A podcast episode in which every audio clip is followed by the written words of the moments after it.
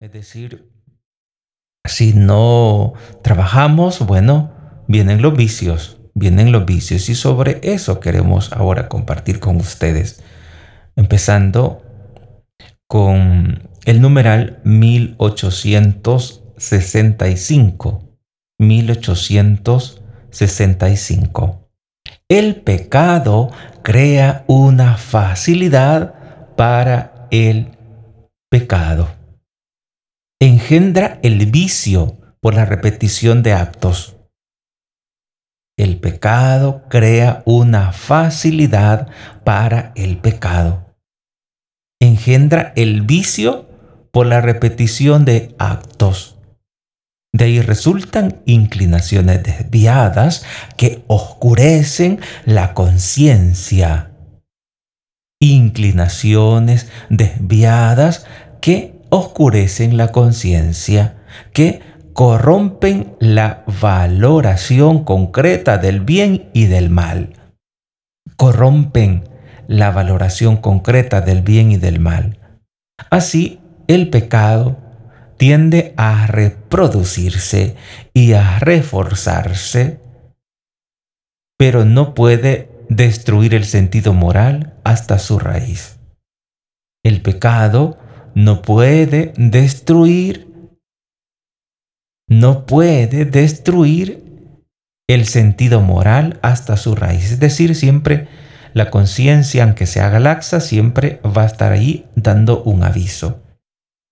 La conciencia le va a estar siempre diciendo al hombre de todos los tiempos que el camino tomado no es el correcto. Y esa es como una oportunidad para el pecador para regresar a Dios. Es una oportunidad para darse cuenta que alejado de Dios no existe aquello que busca por naturaleza, la felicidad. Y por eso tenemos que batallar cada día contra el pecado. Porque si cometes un pecado, te hace más vulnerable para la siguiente tentación. Como dice nuestra doctrina, el pecado crea una facilidad para el pecado. Y si seguimos cayendo en ese pecado, se, convierte en vicio, engendra el vicio. El vicio es la repetición de los mismos del mismo pecado, repetición de actos. A través de esa repetición de actos se va generando el vicio. Por eso debemos cuidar para no ceder a la fuerza de la propuesta maligna. De ahí resultan inclinaciones desviadas que oscurecen la conciencia. Cuando se va repitiendo el mismo pecado, el mismo pecado, llega un momento donde, donde ese pecado va oscureciendo la conciencia y aquello que antes era grave para ti se convierte en un pecado normal.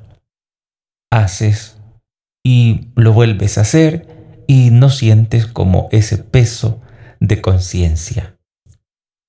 Y de allí nacen esas inclinaciones desviadas que oscurecen la conciencia y corrompen la valoración concreta del bien y del mal. Es decir, ya no se valora el bien.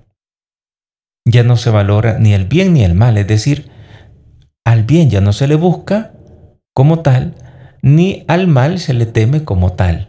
Entonces es esa em, desvaloración que se hace ante el bien y ante el mal, a través de esos vicios. Y de esa manera el pecado comienza a reproducirse y a reforzarse, a multiplicarse. Y un pecado te lleva a otro pecado y ese pecado te lleva a otro pecado y ese a otro y así sucesivamente, como una cadena. Y, pero por más que, que exista eh, esos vicios, esos pecados, dice el catecismo de la Iglesia Católica, nuestra doctrina católica, que no puede destruir el sentido moral hasta su raíz. Es decir, que siempre va a estar, siempre va a estar allí eh, diciendo a tu conciencia, siempre va a estar allí em, hablando a tu conciencia, aunque sea repetición de, de pecados, unos pecados tras otros pecados, pero siempre va a estar allí, siempre va a estar allí diciendo lo que debes corregir. Luego también el numeral 1876 dice, 1876 dice, la reiteración de pecados, incluso veniales, engendra vicios, entre los cuales se distinguen los pecados capitales. Oiga bien, la repetición, la reiteración de pecados. Y no solamente pecados graves, sino que dice incluso veniales. Los pecados veniales te pueden llevar a vicios. Los pecados veniales te, te pueden llevar a vicio. Dice el numeral 1876. La reiteración de pecados, incluso veniales, engendra vicios entre los cuales se distinguen los pecados capitales. Es decir, te va a llevar a mm, esos vicios en la medida en que das permiso a ese pecado, incluso aunque sea pecado venial aunque sea pecado venial. Y todos pues tenemos que luchar contra los vicios, todos tenemos que luchar. Y acuérdense que los vicios se, se remedian con lo contrario de los vicios, es decir, con las virtudes. El remedio para los vicios son las virtudes. Las virtudes atacan a los vicios y también las virtudes son amenazadas por los vicios, es un combate espiritual. Dice el numeral 1768, 1768. Los sentimientos más profundos no deciden ni la moralidad ni la santidad de las personas. Los sentimientos más profundos no deciden ni la moralidad ni la santidad de las personas son el depósito inagotable de las imágenes y de las afecciones en que se expresa la vida moral. Son el depósito inagotable de las imágenes y de las afecciones en que se expresa la vida moral. Las pasiones son moralmente buenas cuando contribuyen a una acción buena. Las pasiones son moralmente buenas cuando contribuyen a una acción buena y malas en el caso contrario, cuando contribuyen a una acción mal. La voluntad recta ordena al bien y a la bienaventuranza los movimientos sensibles que asume. La voluntad recta ordena al bien y a la bienaventuranza los movimientos sensibles que asume. La voluntad mala, esta voluntad mala sucumbe a las pasiones desordenadas y las exacerba. La voluntad mala sucumbe a las pasiones desordenadas. La voluntad recta, esta ordena al bien y a la bienaventuranza los movimientos sensibles que asume o sea, los movimientos sensibles, o sea, aquello que se nos presenta, lo que llamamos la tentación. La voluntad recta ordena eso al bien y a la bienaventuranza. la voluntad mala cae en esas pasiones desordenadas. Asume esa fuerza que es presentada por el maligno. Las emociones y los sentimientos pueden ser asumidos en virtudes o pervertidos en los vicios.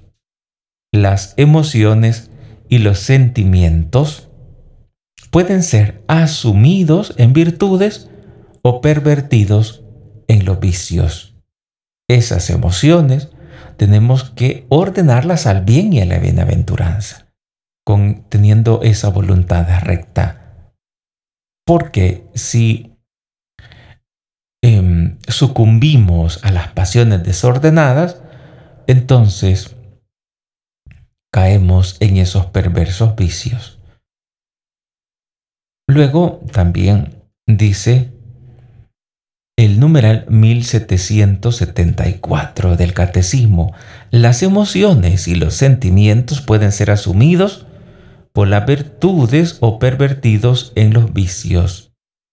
Las emociones y los sentimientos necesitan ser ordenados. ¿Y cómo lo vas a ordenar? Pues como, como hemos dicho en el numeral anterior, en el numeral 1768, con la voluntad recta. La voluntad recta ordena al bien y a, ordena al bien y a la bienaventuranza los movimientos sensibles que asume. Con la voluntad tú aceptas o rechazas, tú asumes o rechazas. Entonces, con esa voluntad debemos asumir lo bueno, ordenar aquello sensible, esas emociones, esos sentimientos, tenemos que asumirlos por las virtudes. Porque esas emociones y sentimientos también pueden ser pervertidos en los vicios, como dice el numeral 1774. Las emociones y los sentimientos pueden ser asumidos por las virtudes o pervertidos en los vicios. O pervertidos en los vicios. Así dice el Catecismo de la Iglesia Católica. También en el numeral 2516 dice, en el hombre, porque es un ser compuesto de espíritu y cuerpo, existe cierta tensión. Tiene lugar una lucha de tendencias entre el espíritu y la carne. En el hombre, por ser espíritu y cuerpo, existe cierta tensión en cada persona. Tiene lugar una lucha de tendencias entre el espíritu y la carne. Tenemos esa batalla. El cuerpo versus el, espíritu, la carne versus el espíritu. Pero en realidad esta lucha pertenece a la herencia del pecado. Es una consecuencia de él, del pecado, esa lucha. Y al mismo tiempo una confirmación. Forma parte de la experiencia cotidiana del combate espiritual. Vivimos en un combate espiritual. Para el apóstol no se trata de discriminar o condenar el cuerpo, que con el alma espiritual constituye natural, que con el alma espiritual constituye la naturaleza del hombre y su subjetividad personal. El alma y el cuerpo no lo podemos no podemos condenar el cuerpo como si fuera nuestro enemigo porque el cuerpo y el alma constituyen la naturaleza del hombre y tú eres hombre. Dios te ha creado hombre.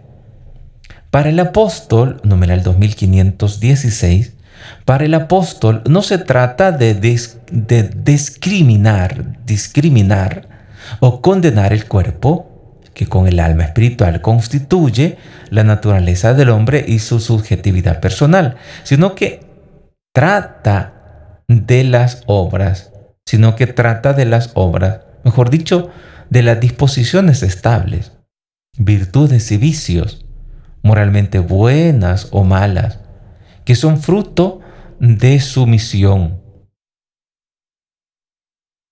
o bien de resistencia a la acción salvífica del Espíritu Santo. Las virtudes son fruto de la sumisión a la acción del Espíritu Santo. Los vicios son fruto de la resistencia a la acción salvífica del Espíritu Santo. Por ello, el apóstol describe Gálatas capítulo 5 versículo 25, si vivimos según el Espíritu, obremos según el Espíritu. Gálatas capítulo 5, versículo 25. Gálatas 5, 25. tenemos que vivir según el Espíritu. Y procurar siempre vivir sumisos, dóciles al Espíritu Santo, para vivir siempre en la virtud. Porque si no resistimos al Espíritu, entonces vienen los vicios, virtudes y vicios moralmente buenos o malas, buenas o malas, que son fruto de sumisión o bien de resistencia a la acción del Espíritu Santo. Vivir según el Espíritu Santo, para poder vivir siempre en la virtud y estar consciente que estamos en esta lucha, en este combate espiritual. Y esa lucha pertenece a la herencia del pecado, como dice el apóstol en otra parte de la Biblia, que vivimos, que el espíritu tiene sentimientos contrarios a la carne y por eso se resiste. Pero ambos, tanto la carne como el espíritu, nos permiten ser hombres. Es decir, constituye la naturaleza humana, está constituida por la carne y el espíritu. Si solo tuviéramos espíritu, entonces fuéramos ángeles. Pero tenemos carne y espíritu. Y ambos constituyen la naturaleza del hombre. Tanto el cuerpo como el espíritu son importantes para cada uno de nosotros. Nos constituyen y por eso no podemos discriminar,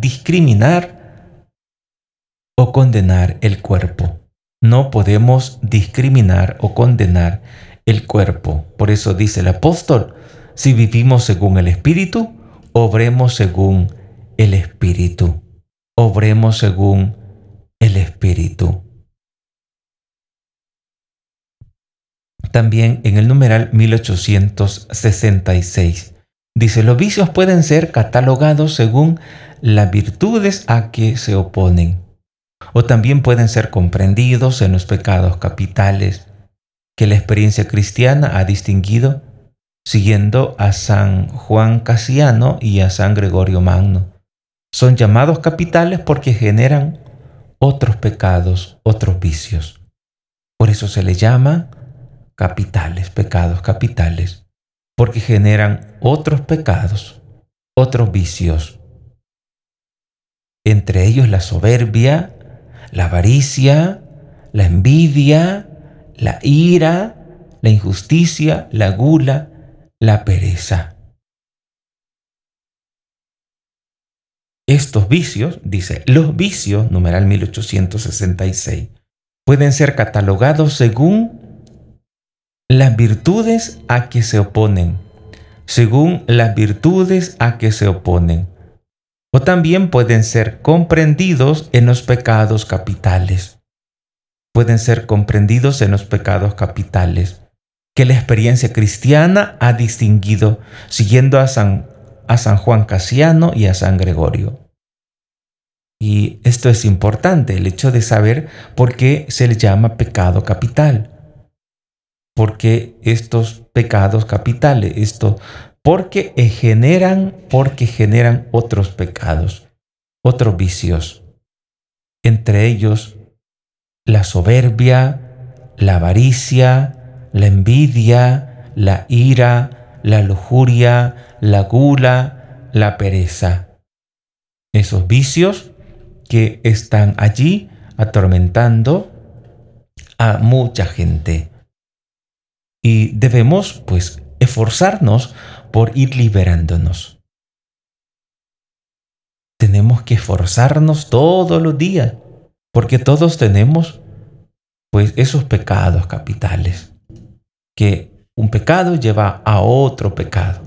No hay persona que diga, no, yo no soy soberbio. No, yo no tengo, no tengo avaricia, no tengo lujuria, no tengo gula, no tengo pereza. Algo tenemos. Unos más, otros menos, pero todos estamos agobiados por esa fuerza y ese es el combate que tenemos que tener todos los días entre la carne y el espíritu. someter, como dice el catecismo de la Iglesia Católica, pues someter, ordenar, ordenar todas esas emociones, sentimientos en esa voluntad recta, ordenarlos para las virtudes y no dejarnos caer, no dejarnos llevar por la fuerza del mal. Dice el numeral, el numeral 2302. Dice, la cólera es un deseo de venganza, decía la venganza para el mal de aquel a quien es preciso castigar es ilícito. Pero es loable imponer una reparación. Es loable imponer una reparación para la corrección de los vicios y el mantenimiento de la justicia. Es loable imponer una reparación para la corrección de los vicios y el mantenimiento de la justicia. Si la cólera llega hasta el desear deliberado de matar al prójimo o de herirlo gravemente, constituye una falta grave contra la caridad es pecado mortal. El Señor dice, todo aquel que se encolerice contra su hermano será reo ante el tribunal. Pidamos a la Virgen que nos ayude para que cada día luchemos con mayor valentía contra la fuerza del mal.